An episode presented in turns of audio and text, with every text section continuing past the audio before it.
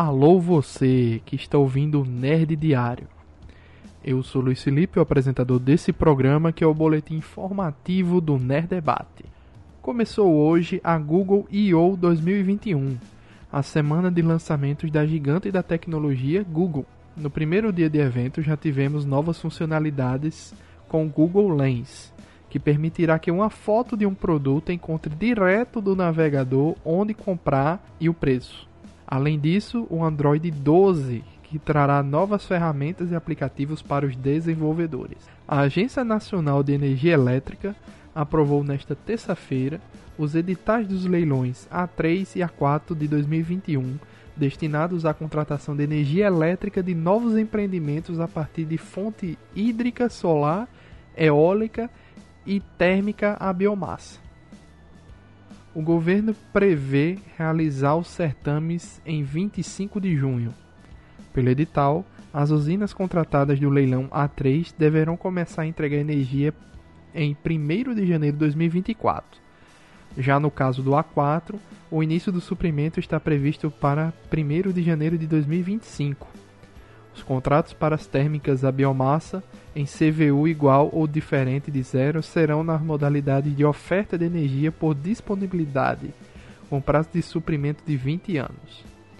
Para os projetos eólicos e solar, a contratação será por quantidade, com prazo de suprimento de 20 anos. No caso de projeto hidrelétrico, os contratados também serão por quantidade, mas com prazo de suprimento de 30 anos a AT&T, gigante das telecomunicações americana, confirmou na manhã de dia 17 a fusão entre Warner Media e a Discovery. A ideia é unir os dois estúdios e criar uma nova empresa com foco em streaming, unindo a parte de entretenimento da Warner Media com os canais de variedade, ciência e culinária da Discovery. O valor estimado para a criação da nova empresa é de 150 bilhões de dólares e a expectativa é que a fusão seja avaliada e confirmada nos próximos meses. Com isso, a nova empresa deve se tornar maior que a Netflix e NBC Universal, ficando atrás apenas do grupo Walt Disney em termos de empresa de mídias americanas. A Paramount Pictures divulgou o primeiro trailer cheio de ação de G.I. Joe Origins Snake Eyes, protagonizado por Henry Goldwyn. Snake Eyes é um dos personagens mais populares da série de brinquedos e quadrinhos G.I. Joe, conhecido por nunca falar ou remover sua máscara. Sempre de preto, o soldado enfrenta os inimigos com uma espada e tem um lobo de estimação chamado Timber. O primeiro filme da franquia de 2009 foi protagonizado por Shane Tatum, custou 105 custou 175 milhões de dólares e arrecadou 302 milhões de dólares mundialmente.